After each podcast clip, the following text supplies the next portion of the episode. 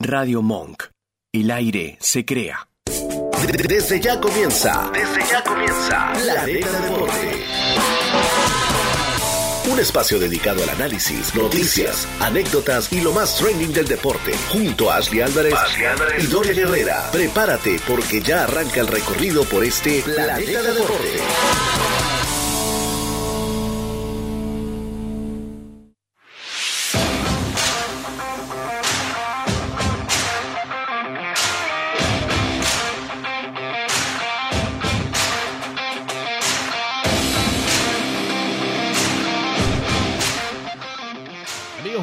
bienvenidos a Planeta Deporte, edición béisbol, hoy 31 de marzo del año 2023, día viernes. Ayer hubo Opening Day en eh, la temporada 2023 de las grandes ligas, MLB arrancó con todos, jugaron los 30 equipos, 15 partidos emocionantes, muchas cosas que decir. Hoy acompañado como siempre por Nico y por Rodolfo, ya te iba a decir el apodo, chamo. Churri, No hay problema, no hay problema porque todos me conocen por el apodo. ¿Cómo están muchachos? Buenas tardes.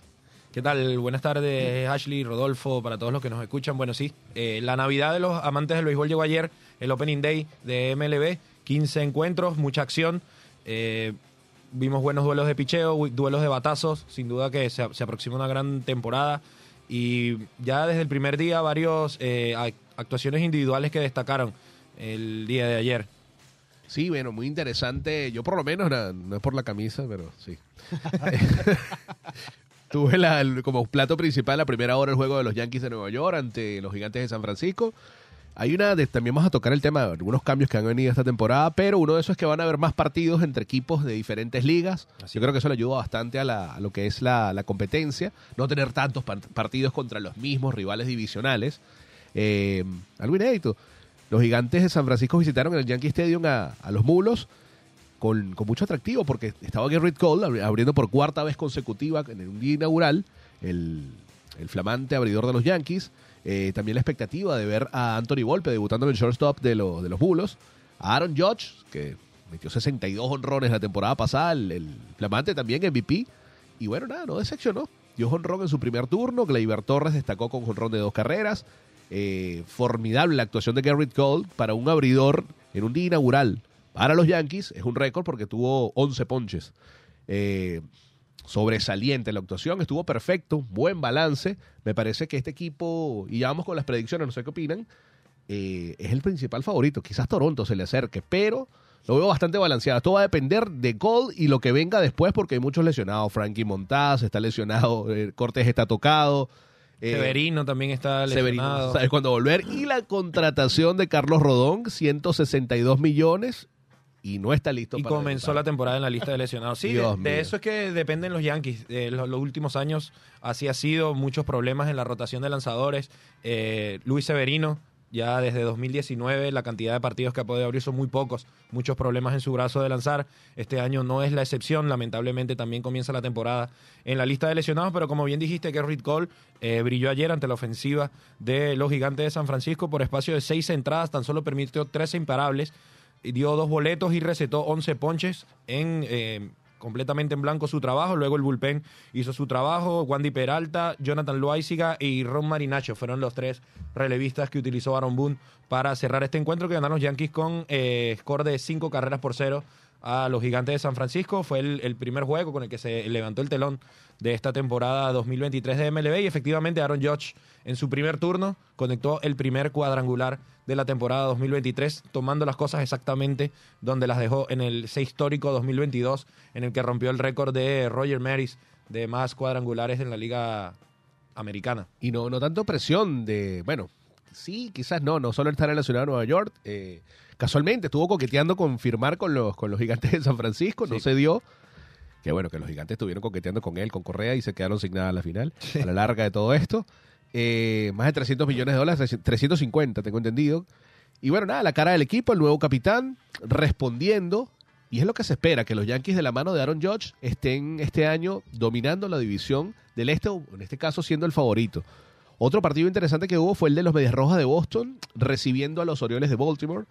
En Boston, un line-up y una rotación un poquito con jugadores interesantes, Pero Jugadores todavía le falta. No, experimentados, está- no- sí. no están para competir, yo creo, hoy, hoy en día, en y sobre todo en una división tan complicada como el este de la americana, donde están los Yankees, están los Blue Jays, que también han hecho una inversión fuerte. Sí. Y ni hablar de los Rays de Tampa, que siempre se las, se las ingenian Con buen picheo y un bateo oportuno. para, para ingresar. Siempre, siempre está allí metido en los papeles. Sí, Eh, siempre es un, le equipo, complica. es un equipo que complica mucho dentro de, de lo que son las probabilidades de, de los equipos. Siempre está como bajo perfil, viene de a poco, pero es de esos equipos que le das un chancecito y se meten ahí. Sí, ¿no? Y, y hablando de los Rays, justamente ayer se llevan su primera victoria de la temporada ante los Tigres de Detroit, juego que eh, estuvimos siguiendo porque estaba abriendo Eduardo Rodríguez, fue uno de los tres venezolanos que abrió el día de ayer en esta jornada de Opening Day. Eduardo Rodríguez perdió el encuentro, pero no lanzó mal.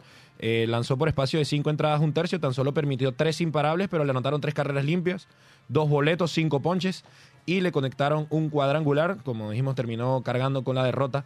Eduardo Rodríguez en este momento fue uno de los tres venezolanos que abrió ayer. También lo hizo Germán Márquez, que logró derrotar a los padres de San Diego contra todo pronóstico. Los padres que están llamados a ser eh, uno de los favoritos a ganar eh, la división. Quizás, bueno, no son los favoritos para ganar la división porque están los Dodgers, pero sí está entre los favoritos para avanzar en la postemporada y ahí complicar con, con ese trabucazo que tiene ese equipo. Germán Márquez eh, dominó por completo a la ofensiva. Seis entradas de labor, cinco hits, dos carreras limpias, cinco ponches para llevarse la victoria ante los padres de San Diego. Respondió a la ofensiva de Colorado y terminan llevándose esta victoria siete carreras por dos ante los padres de San Diego. El otro venezolano que actuó el día de ayer como abridor fue Pablo López.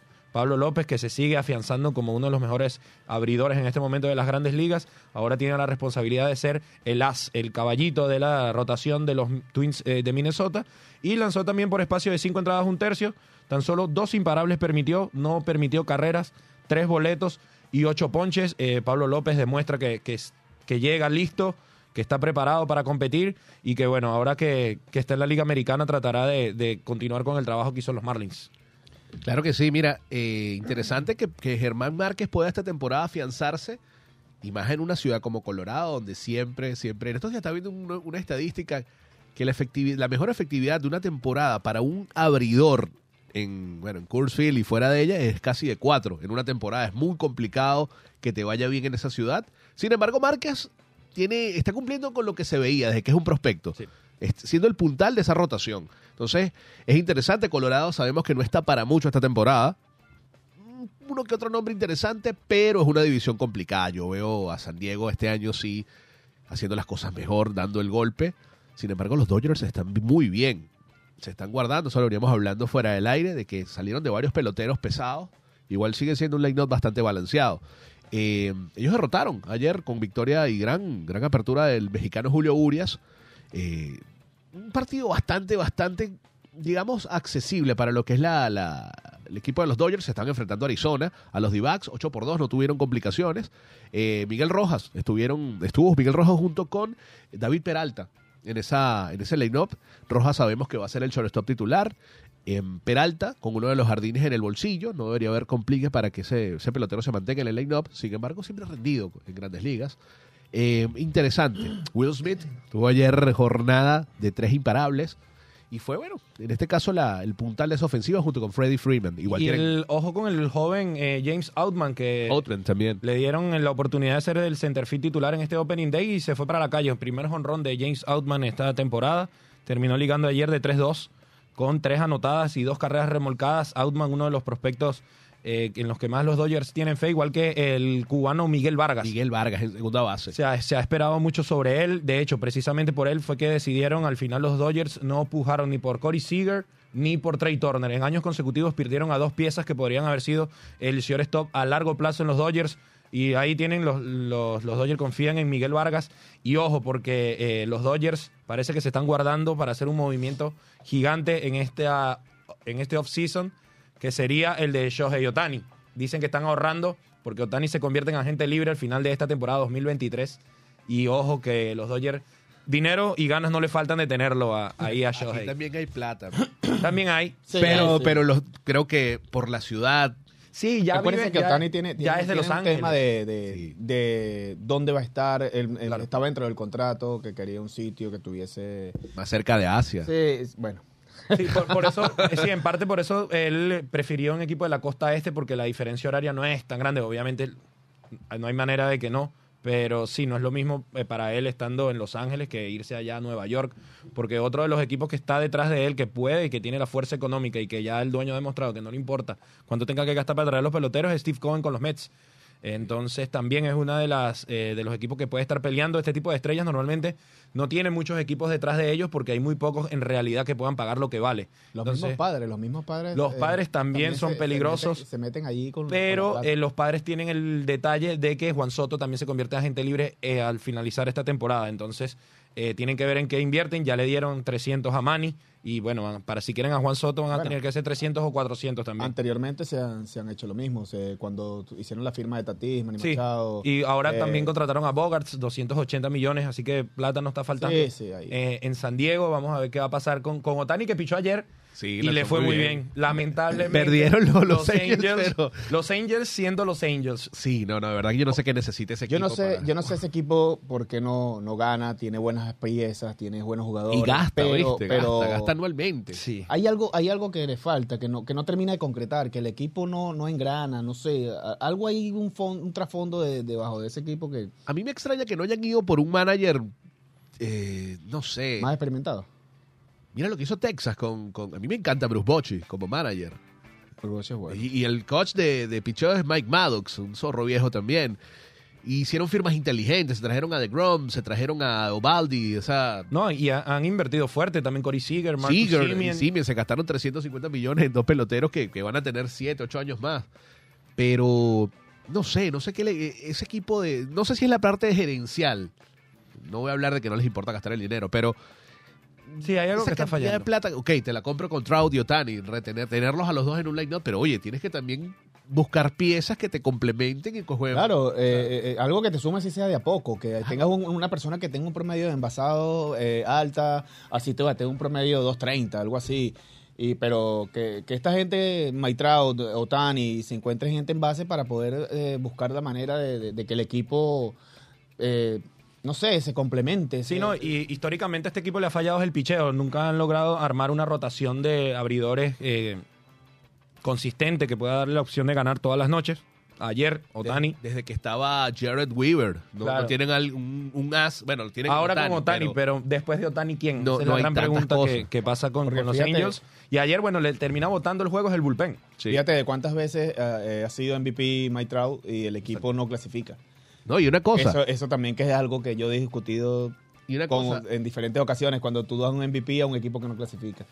Ofensivamente trajeron a Drury, que lo había hecho bien con San Diego, y a Urshela. Urshela, sí. O sea, dos Y vuelve Anthony adiciones. Rendón, que no ha podido jugar desde casi que desde que llegó por las lesiones. Otro Lo- contratazo, ¿no? Lo recuperan, sí. De, bueno, Anthony Rendón está entre los mejores pagados de, de las grandes ligas para este año.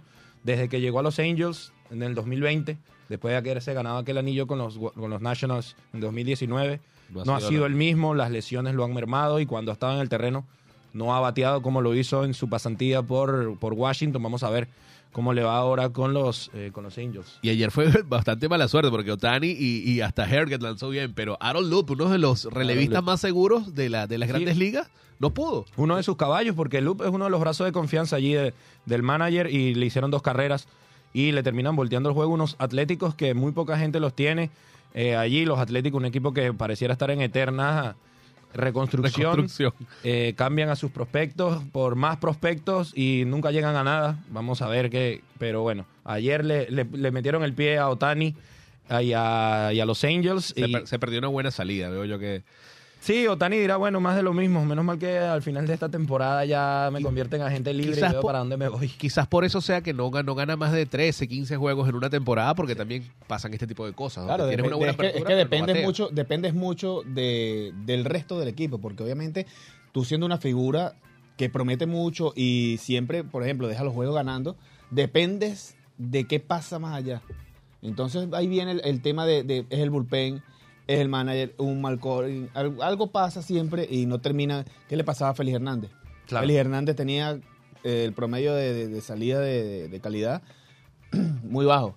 Y también tenía y Eh, sí, el apoyo de, de ofensivo, era el pitcher que menos lo apoyaban a la, a la ofensiva. Entonces Sí. todos los juegos Y de y dejaba ganó- el juego ganando por 2-1. una carrera y, Y eso y pasó se lo botaba el Ay, bullpen. terminaba el juego, te- él salía en el octavo inning 2-1 y terminaba el juego 5 a 2. Tranquilamente estaríamos hablando de un, de un pelotero, de un lanzador que, que, que hubiese pasado, lo hubiese no existe, pero que hubiese pasado por lo menos las 200 victorias. Sí. Claro, Todo y claro. que se retiró a los con un 33, equipo, con un 34 equipo años. medianamente que lo respaldara. O sea, vamos a Si poner, fueran los, vamos a los poner tu marineros de hoy en día, los marineros de hoy en día eh, sería un equipo donde Félix Hernández podría darse un, un banquete, porque el- el- esa época que él estuvo realmente fue una época muy gris para Seattle, que de hecho la única figura era él.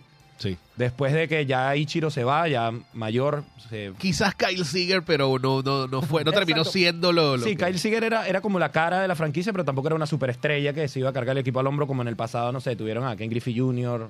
o bueno, No, claro. y ahora con Julio Rodríguez. con Julio Rodríguez. Ahorita viene siendo la figura Bueno, más, y más hablando de eso, allí. ayer Seattle blanqueó a los guardianes de Cleveland con muy buena salida del, del dominicano Luis Castillo. Ese fue un lanzador por el que los Yankees estuvieron Al final no se ¿no? atrevieron, sí, estuvieron preguntando bastante, pero al final no, se, no quisieron arriesgar y creo Pasó que hubiese sido una, una buena pieza Luis bueno, Castillo. Seis sólidas eh, entradas, seis ponches. El bullpen estuvo muy bien también.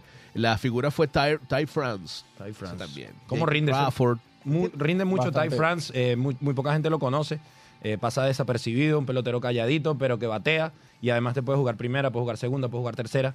Eh, eh, sin duda que Ty A mí me France gustan buen... dos adiciones, la de Colton Wong y la de la de Teoscar Hernández. Sí, no, eh, el- para el line fueron buenísimos. Se refuerza mucho el line-up. de Oscar Hernández, uno de los bateadores de poder más prolífico en los últimos años.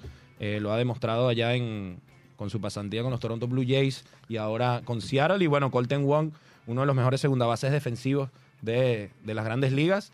También le aporta el line-up que ya tiene a, a un Eugenio Suárez, al mismo, ya mencionado, Julio Rodríguez. El receptor Carl Raleigh, que el año pasado dio una muy buena impresión. eh, tanto detrás del plato con- como con la ofensiva. Ojo con estos marineros de Seattle, que a mí me parece que van a estar luchando por un puesto eh, en el comodín. Luce difícil que alguien pueda destronar a los Astros de Houston en esta división oeste de la Liga Americana, pero los tienen, tienen chance los marineros de, de dar un golpe por allí. Y hablando de esa división que me parece que va a ponerse más interesante de los de años anteriores y creo que va a ser la división más, más interesante pasándole al este, porque Texas también me gusta. Sí. Texas derrotó ayer a Filadelfia, un juegazo. Estaban perdiendo 5 por 0 porque sonaron a, a Jacob de Brown, no tuvo un buen, un buen inicio, un buen debut con, con los rancheros, pero a Aaron Nola también le dieron. Después del cuarto episodio no pudo. Eh, el equipo de Texas, de Texas creo tiene una muy muy buena ofensiva. Hay peloteros que quizá pasan por debajo de la mesa, Haim, Jung, Brad Miller, pero tienen también peloteros buenísimos. La, la cara, como dijo Nico hace unos minutos, Amy y Seager, primer y segundo bate, el cubano Dolis García, eh, Grossman, que viene también vía cambio. Me parece bien interesante esa, esa, más que todo la rotación, porque tienes a DeGrom, que bueno, es muy raro que tenga aperturas consecutivas o continuas donde le dan, pero también tienes a Martín Pérez, tienes a Nathan Iobaldi, o sea, tienes una buena rotación, hay buenos hay una lanzadores. rotación, hay una rotación que puede Sí. llevar bastante. Te trajiste un manager ganador que lo sacaste casi que del retiro de su rancho a, a Bruce Bochy, ¿no? Probado. eh, no solo tuvo tres anillos de serie mundial con San Francisco, sino que estuvo a- hace mucho, muchos años, hace más de 20 años con San Diego en Con una San serie Diego. mundial. Eran otros tiempos, pero ha comprobado ser un manager exitoso. Me, me gusta este equipo de Texas. Le ganaron a Filadelfia, que bueno, a la, a la calladita hicieron una gran firma, que fue la de Trey Turner, Trey Turner. y ese montón de plata que le dieron. Así Llegaron a la Serie Mundial y dijeron, bueno, ¿qué nos faltó? No sabemos, pero tráigame a Trey Turner, 300 Sí. millones. Deja ir a seguro y tráete a Turner. ¿Qué clase de cambio? Bueno, Ahorita que, que nombramos, por cierto, el, el antiguo equipo de Sierra que nombraste a Ichiro, eh, bueno, vamos con, con un poco de que Miguel Cabrera ya alcanzó Correcto. a Ichiro en, en los hits. 3089 creo que fue que dio. Exactamente, 3.089 imparables, Miguelito. Eh, ayer apareció, de- conectó doblete contra los Tampa Bay Rays, una línea por el jardín izquierdo que se proyectó hasta la, hasta la pared de, la- de- de esta zona y llegó a 3.089 imparables, eh, igualando a Ichiro en el puesto 23 de todos los tiempos de más imparables conectados. Parece que fue ayer cuando Miguel Cabrera debutó en las Grandes Ligas, aquel año 2003, su primer eh, hit en las Grandes Ligas fue un jonrón para dejar en el terreno. Ese mismo año después le, tira, le da jonrón a Roger Clemens en la Serie Mundial. Y bueno, ahora ayer, el principio del fin. Su último Opening Day como jugador de grandes ligas. Me imagino que, que los- las, las sensaciones y la- los sentimientos están a flor de piel para Miguel Cabrera, un, un salón de la fama fijo. Cinco años después de su retiro. Va a estar ingresando al Salón de la Fama, de eso no tengo la menor duda. Así que bueno, ahora le toca disfrutar este último año, como se acostumbra en las grandes ligas, este tipo de grandes figuras le hacen como una especie de, de paseo de retiro para donde todos los estadios que va visitando le van entregando regalos, le van haciendo homenajes y Miguel Cabrera es el tipo de peloteros que, que se merece este tipo de cosas y que lo van a hacer porque Miguel también es muy querido por todas las, las aficiones, especialmente obviamente la de los Tigres, pero también la de todos los equipos que ha, ha hecho gran relación a lo largo de toda esta, de su larga carrera que de 20 años en Grandes Ligas. Y con los Opening Day eh, eh, siempre le ha venido yendo bien. Sí. Eh, Miguel Cabrera. bien, año pasado dio jonrón. Abrió con jonrón. eh, me acuerdo que estuvo nevando esa Sí, vez. ajá, exactamente. Y, y agarró y tiró jonrón la- por la banda contraria, Épico como ese cosa más cosa de. Miguel Cabrera. Eh, entonces, bueno, los Opening Day como que le vienen bastante bien. Se siente. Esperemos que se Que se mantenga, mantenga sano. sano, sí, eso es lo lo más principal. importante es que se mantenga sano para que pueda este último año de su retiro, que, que, que vaya allí Sí, ganándose, ganándose todo eso o, vi- o viviendo todo ese retiro de la mejor manera. Sí, que pueda jugarlo la mayor cantidad de tiempo posible y que se pueda despedir en el terreno de juego, que eso es lo que él quiere en realidad, eh, despedirse. Y ojo que él nunca ha dicho que lo va a hacer, pero las últimas veces que le han preguntado, creo que ha dejado como la puerta abierta la posibilidad de ir a Venezuela a jugar un par de encuentros para retirarse. La primera vez que le preguntaron, eso fue hace como un año, le dicen, eh, mira, tú vas a Venezuela, bueno, dice, no, bueno, está difícil, no sé, porque siento que sería malo quitarle puesto a un muchacho joven que está creciendo, yo para darme un retiro, eh, no sé si lo vaya a hacer, pero eh, ahora durante el clásico le preguntaron y creo que está allí, lo está considerando y acuérdense que eh, Miguel Cabrera estuvo en conversaciones para llevar juegos de sprint training al Estadio Monumental Simón Bolívar de Caracas, el nuevo estadio que, que inauguraron allá en la ciudad de Caracas. Miguel Cabrera durante eh, la Serie del Caribe estuvo como, como invitado especial allí en, en los palcos de este estadio y dijo que bueno que su meta era llevar juegos de sprint training de los Tigres de Detroit allá, entonces capaz, vamos a ver qué, qué- qué se termina dando, pero que Miguel Cabrera tenga esto en mente eh, es bueno. Si necesitaban algún embajador que pudiera apoyar este proyecto, creo que Miguel Cabrera es el ideal y, está, y él dijo personalmente me voy a, a negociar, a, a ver qué se puede hacer con la gerencia de los Tigres, a ver si podemos llevar un juego de Venezuela a un juego de a Para, Venezuela. para su retiro, para su retiro yo creo que en Venezuela eh, él, él va a ir y va a ser un retiro tipo Boabreu. Voy a jugar Claro. tres, cuatro juegos y me voy a retirar. Eh, solamente como para darle a, a la afición venezolana eh, Para que lo vean por última ese- vez. ese- esa gana, ese, esa experiencia de poder vivir que un jugador haya estado allí eh, de, de esa calidad, de ese emblema, de que tú digas, mira, estoy viendo a Miguel Cabrera retirándose del béisbol. Sí, Eh, no, y- esta, esta, esta figura tan importante que ha sido para, para todo el béisbol como tal. Y si hay una figura que demostró amor al béisbol venezolano, ese fue Miguel Cabrera. Él ya era una estrella en las grandes ligas, iba a jugar todos los años con los Tigres de Aragua, fue parte fundamental de esa eh, dinastía que crearon con Buddy Bailey, el tricampeonato, siete eh, coronas. Los, los récords que tiene en round robin es algo impresionante. Sí, no, sin dudas. Y muy pocas veces vemos jugadores de ese nivel jugar tanto tiempo comprometido. Si es verdad, no, no íbamos a esperar que llegara en octubre, pero siempre jugaba sus juegos en diciembre y luego se quedaba toda la postemporada.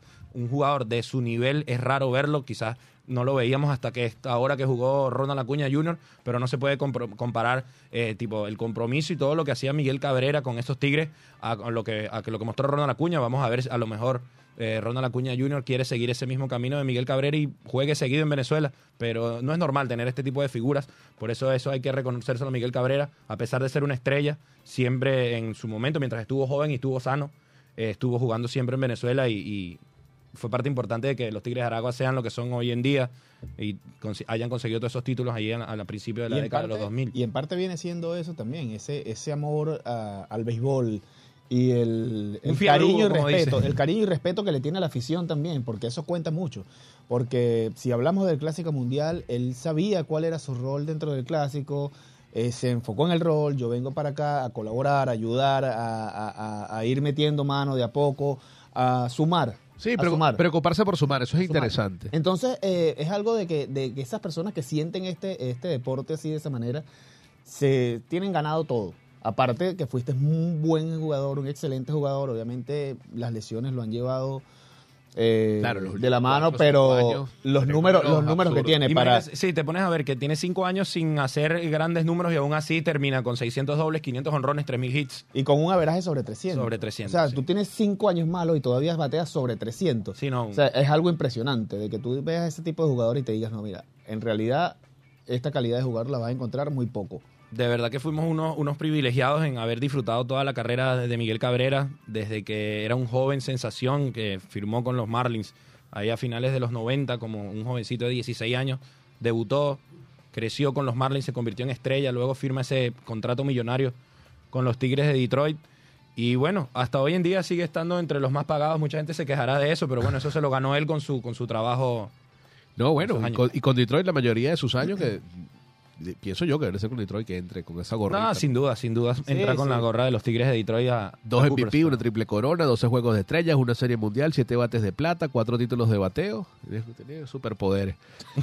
y, y 308 de por vida. Pon- Ponte que baje a 307, pero por la cantidad de turnos es muy raro que baje más allá de eso. Sí, Es no, una no, locura. es muy difícil que, que termine bateando bajo de 300 vitalicios. No, no, más no puede mal ser. que le vaya esta temporada, Sí. no va a bajar de 300. Quizás 306, si batea como 230, una cosa así. Pero dependiendo del número de turnos. Mientras más turnos, obviamente va a costar que baje ese promedio. Sí, pero yo creo que es 20 años de servicio para Miguelito, de verdad que es por mucho, por bastante, el mejor pelotero venezolano que, ha- que ha estado en las grandes ligas. Sin duda. Eh. Miguelito, verdad. Quizás no juegue tanto como, como en temporadas anteriores o un poco menos que en los últimos dos años, pero Sí, lo van a estar dosificando Sí, también y- para cuidar el físico. Y aparte que ya, Son 40 ya, años. ya su, ya su parte en el line-up, fíjate, ya está el séptimo bate, ya, ya íbamos de a poco y en algún momento, mira, va a ser sustituido o no va a abrir el juego, o sea, no va a estar alineado. Sí, probablemente no vaya a estar jugando tantos juegos seguidos, lo que le llaman back-to-back games, sino vaya a estar recibiendo bastante descanso por esto mismo que él tiene la lesión en la rodilla. algo crónico. Es una lesión crónica que no tiene arreglo, o sea, no se puede operar, no se puede superar.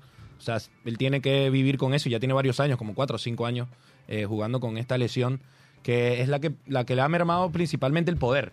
Ya no puede afincarse, es la rodilla derecha justo la donde, donde se carga la fuerza Se carga la fuerza. a la hora de batear. Entonces, por eso hemos visto en los últimos años un Miguel Cabrera más poniéndole el bate a la pelota, buscando los huecos, tirando sus hits, más que dando jonrones. De hecho, el año pasado tan solo conectó cinco cuadrangulares. Y esta es una de las razones, porque mucha gente lo ve, bueno, pero yo lo veo fuerte, lo veo grande. Y sí, pero el problema es ese, que no puede afincarse como en el pasado y ya por eso tampoco hace swing de poder. Y él dice, últimamente me ha costado mucho prepararme para la temporada, tengo que trabajar fuerte en el fortalecimiento de la rodilla para que pueda aguantar toda la temporada. Y ahora, bueno, ya es DH a tiempo completo desde el año pasado.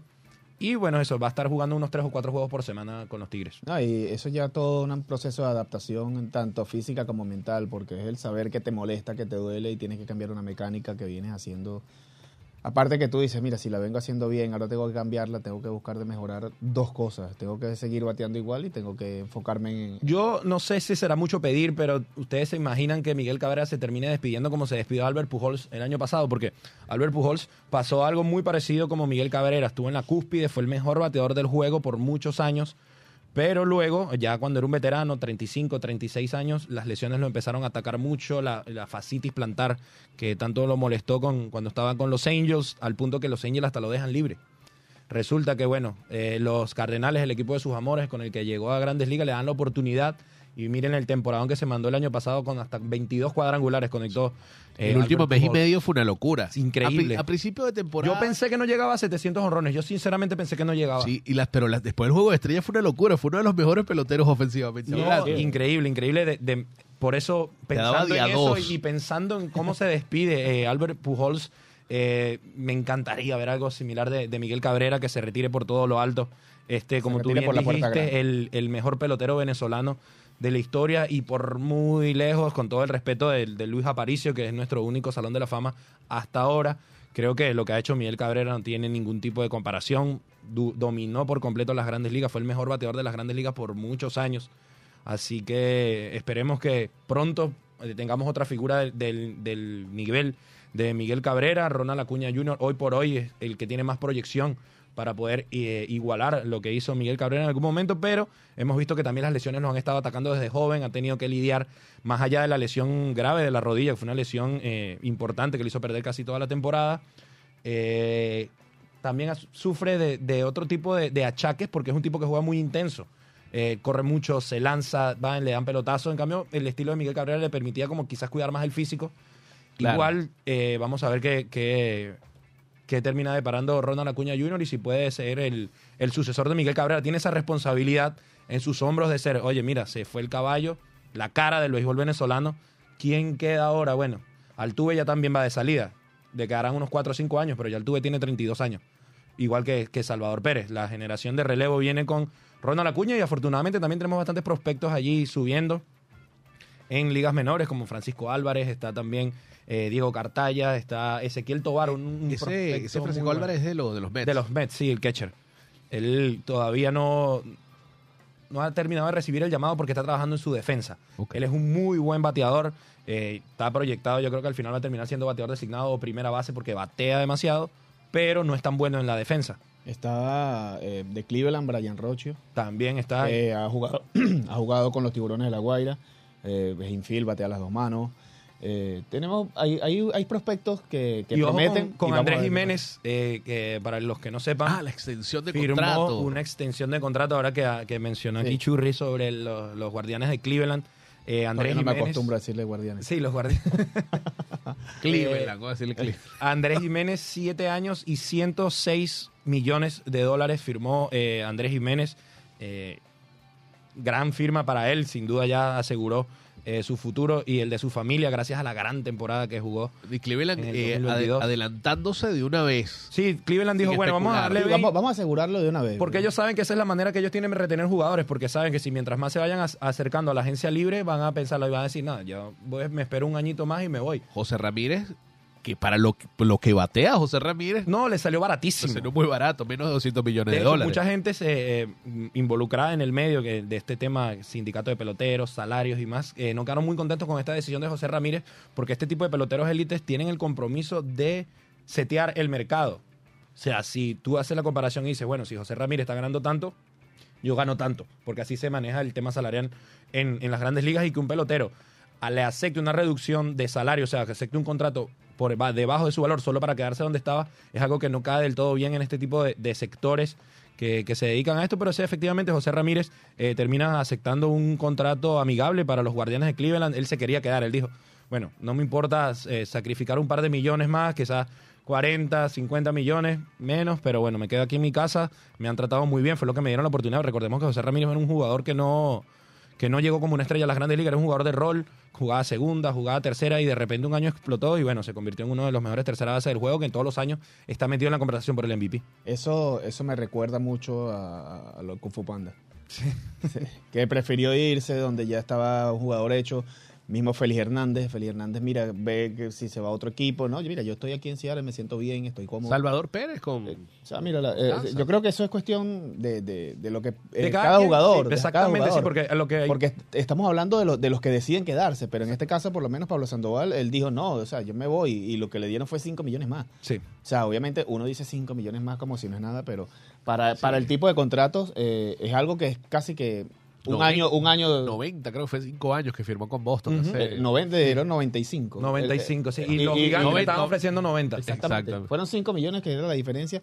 Y él, donde ya tú eres figura, la gente te quiere, te llama. Eres la, la- la figura del equipo cuando todo la- un estadio se coloca eh, un emblema que, que, que, que lo, que seas tú, que todos se colocaban la capuchita de panda, iban disfrazados. Y decides irte de un momento a otro. Y de ahí la- su carrera fue en debate. en picada. Lo, sí, la carrera. Lamentablemente, y yo igual ese creo que pasa más como una decisión personal. Él se habrá sentido ya realizado, completado en, en los gigantes. Se ganó tres anillos de serie mundial, hasta un MVP, le dio tres honrones a los Tigres en un juego. Dijo, Joder, bueno, vamos, vamos a, a buscar otros horizontes, a ver si Boston, una, una franquicia también histórica. Lamentablemente las cosas no salieron bien para él.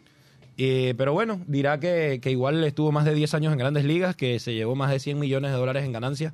Y si te pones a ver sus números, en realidad no terminaron siendo malos. Y se, hasta hace poco estuvo todavía como bateador emergente dando, dando batazos ahí Atlanta. con los, con Con los Atlanta. Bravos de la, la Atlanta. última temporada fue con Atlanta. De hecho, el Sí, anillo se lo Atlanta. dieron, a pesar de que lo dejaron libre, ¿no? Sí, no, porque a él lo cambian a, a los guardianes, creo que en ese momento todavía eran indios. Él lo cambian a Cleveland eh, a mitad de temporada y después eh, Cleveland lo deja libre. Pero por él ya haber jugado ese año con los Bravos, le tocó su, su respectivo anillo de serie mundial, igual que a Ronald Acuña también agarró su anillo sin haber jugado en la, en la postemporada por la lesión. Sí, bueno. Una, una locura ¿no? lo que pasó con, con Kung Fu Panda. No ha anunciado retiro, pero sí ya se ve que no, no va a volver a jugar a este nivel. Quedaron un par de partidos allí un poquito más bajo perfil. Eh, los Cubs, los cachorros derrotaron a Milwaukee cuatro carreras por cero en un blanqueo. Gran salida del señor Marcus Stroman.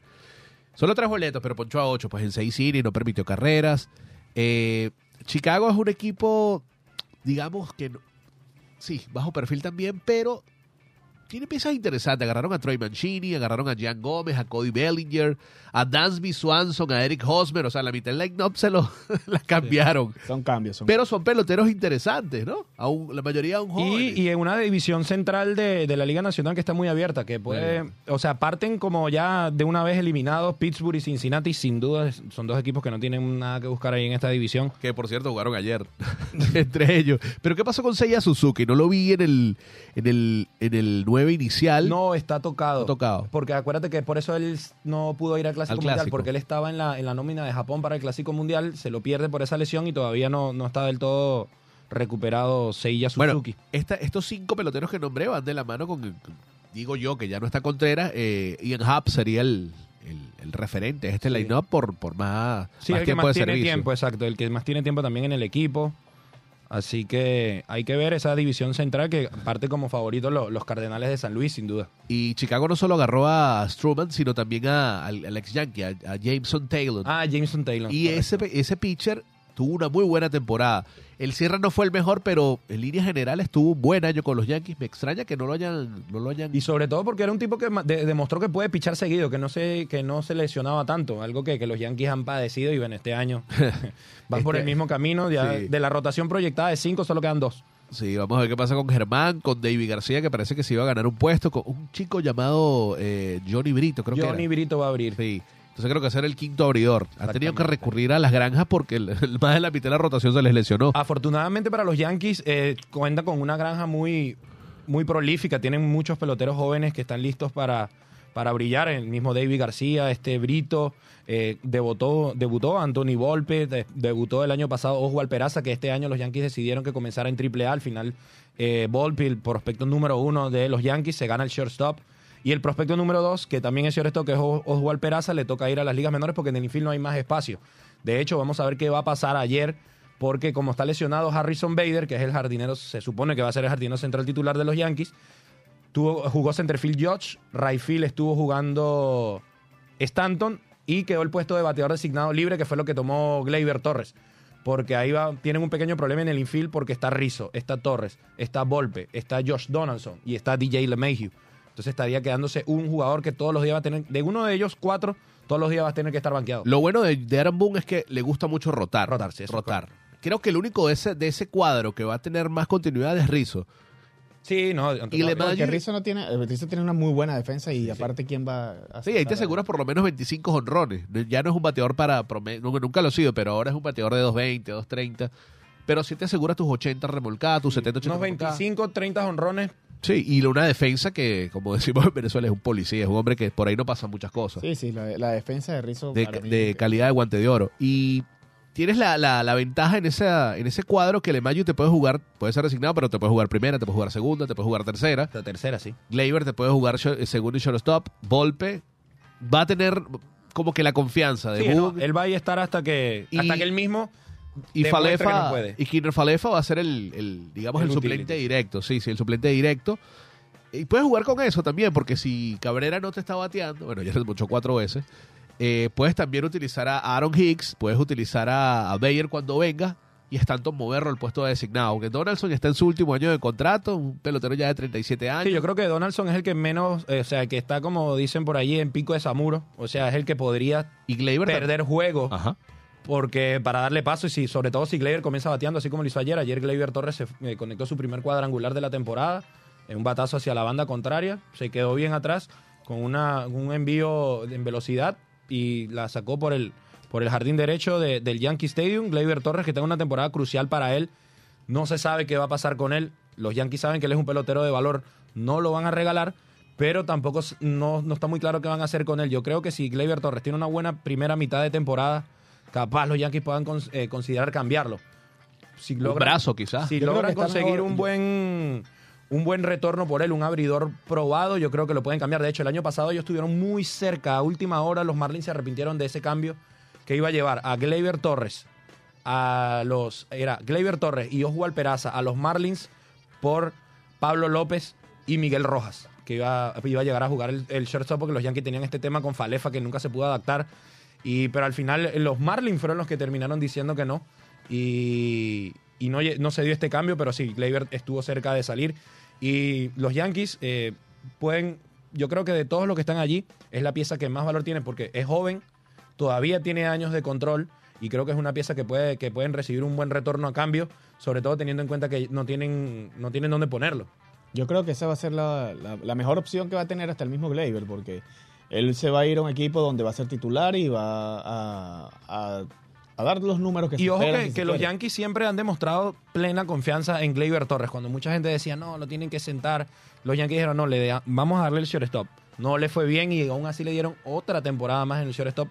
No le fue bien otra vez, de hecho no estaba ni siquiera bateando porque los problemas defensivos le estaban, era obvio que se estaba llevando, los problemas de la defensa se lo estaba llevando a la caja de bateo y no estaba haciendo nada, no- nada bien, ni fildeando ni bateando. Entonces los Yankees dicen, bueno, está bien, vamos a moverlo a segunda y se vio una mejoría nuevamente, el año pasado más de 20 cuadrangulares eh, jugando en la segunda base. Y este año se ve que va a estar rotando bastante entre segunda y, y el designado, también eso dependerá de cómo esté la condición física de, de Giancarlo Stanton, que sabemos Ay, que Dios tampoco puede mío, estar sí. jugando, no puede estar corriendo mucho en el outfield porque en cualquier momento Bueno, eh, Stanton con todo y lo que ya no estaba viendo en la transmisión de, de- de la plataforma de Star Plus, estaban hablando los- el comentarista y el narrador eh, en cadena ESPN diciendo esto, que Stanton a pesar de que jugó solo 110 partidos, metió 31 jonrones. O sea, depende de la... de- es, es demasiado propenso a las lesiones. Sí, no, in- increíble que un jugador que tú lo ves, lo, o sea, ves su físico y que está muy bien preparado, que lo trabaja mucho, se ve que le Sí. dedica horas y horas en el gimnasio, es algo obvio.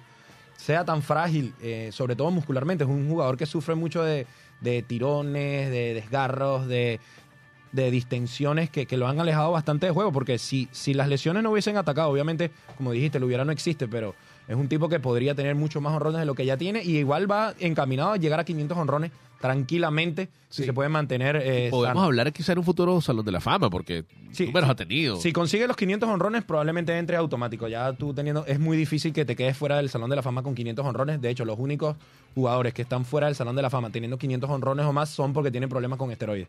Es la única razón. Eh, eh, Sammy Sosa, Alex. Rodríguez, toda esta gente que, que tuvieron los problemas con, la, con los esteroides. Pero todo bateador que tenga 500 honrones es como un boleto seguro, igual como dar los 3.000 hits. Tú sabes que con 3.000 hits ya tienes tu boleto asegurado para el, para el Salón de la Fama. Hablando de eso, de los 3.000 hits, eh, nuestro próximo candidato era José Altuve. Lamentablemente se pierde aproximadamente media temporada por ese pelotazo que recibió en el Clásico Mundial. ¿Cómo duele ese pelotazo? Además que perdimos. Eh, fractura, de fractura de pulgar derecho para José Altuve. Va a estar dos meses fuera, ya lo operaron.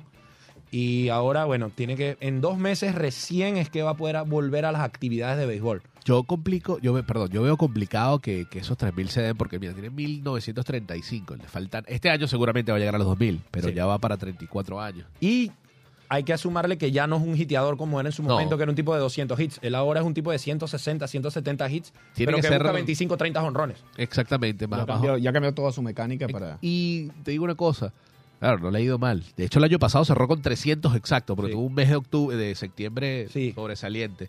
Igual que el de la pica, de Borrasco Barça. Ellos dos cerraron muy bien la temporada. Pero es un pelotero que, si quiere llegar a los 3.000, por ejemplo, va a tener que tener longevidad. Va a tener tiene que alargar su carrera. 40, 41 y, y por lo menos eh, promediar, quitando esta, estas atenuantes de las lesiones, 150 hits, 150 150 hits, hits. claro. Por lo menos el Andrews le faltan dos o un hit para llegar a los 2000. Qué buen Qué bien. segundo aire ha tomado En Chicago. Elvis Andrews después que parecía su carrera terminada, pues no le fue bien con, con los Atléticos. Eh, prácticamente lo regalan a Chicago y Chicago se abre esa oportunidad porque se lesiona su shortstop titular, eh, Tim Anderson. El estelar. Y se le abre esa oportunidad y bateó tanto que este año dijeron, bueno, vamos a traerlo de vuelta para que juegue segunda. Sí, Y- sí, y guante asegurado, ¿ah? Probado, probado. Ahorita eh, tocamos el tema esteroides. Eh, Ah, bueno. ¿qué pi- ¿Cuándo debuta Tatis? 20 juegos le quedan de suspensión, así que ya para el, para el próximo mes de temporada, a- para en mayo, ya debería estar. de- Igual de está en ligas menores. Está... ¿Cuáles, cuáles, ¿Cuáles son las expectativas que tienen ustedes sobre.? No, las expectativas de. Fernando Tatís, cada vez que él está en el terreno, es que va a descoser la pelota. El- eh, Fernando Tatís es un pelotero muy completo cada vez que ha tenido la oportunidad A mí de se me estar sobre el Acuña, terreno. en Sí, la no, ellos- intensidad. es que en- si viajamos al 2019, Acuña y Fernando Tatis Jr. eran los dueños del juego, eran la cara del juego, es lo que todo el mundo quería ver, el show, los honrones, la velocidad, electrizantes de cabeza, el perreo, eh, los bat flip y lamentablemente para ellos dos, eh, luego de esa temporada 2019 donde brillaron, las cosas no han sido igual. Eh, Ronald Acuña tuvo la lesión, Fernando Tatis Jr. también se lesionó, ha tenido problemas extra de terreno, se lesionó manejando una moto, se fracturó, después salió lo, de, lo del tema de los esteroides, pero yo creo que, que él tiene que madurar, yo creo que capaz este, todo este tiempo que pasó sin jugar le haya ayudado a, a madurar, pero para mí yo creo que sí, si él, si él logra mantenerse en el terreno, va, a- va a poner buenos números porque en ningún momento que haya dejado de estar en el terreno ha dejado de producir. Si sus números no en este momento no son más altos de lo que son es porque no ha estado jugando, pero cada vez que juega eh, es un caballo, es uno de los mejores de las grandes ligas en este momento. Y pero ahora tenemos que ver cómo va a ser la, tran- La transición. la transición al outfield. Ya no va a jugar más eh, campo corto, ahora va a ser right field. Va a ser el right field de los padres. Sí, bueno, el campo corto es Bogarts. Sí, trajeron a Bogarts para también quitarle ese dolor de cabeza a Tatis que no le estaba yendo bien el shortstop. No, no sabemos qué tan bien o mal le, le haya caído esta, esta decisión porque sabemos que a él le gustaba jugar su campo corto, pero muy errático. Eso sí, eso sí tenía Fernando Tatis Jr. que de, a la defensa estaba muy errático. Así que ahora va a ser jardinero derecho. En el outfield tampoco es que se ve Sí, no, muy bien. Y de hecho está pero, empezando. pero sin embargo, bueno, ya son cosas que, que es proceso de adaptación en este caso. Sí, sí, ya repetición, cuando, ya cuando, ya cuando vas manejando eso, mira, te toca entrenar para esto y, y- y ya tu futuro va a ser aquí. Ya olvídate de que vas a estar ahí, ya le consiguieron una pieza de sustitución allí. Y Sí, si le dieron 280 millones por 10 años a Bogarts, ya está ese, ese campo corto ya quedó cerrado Por para una siempre. década.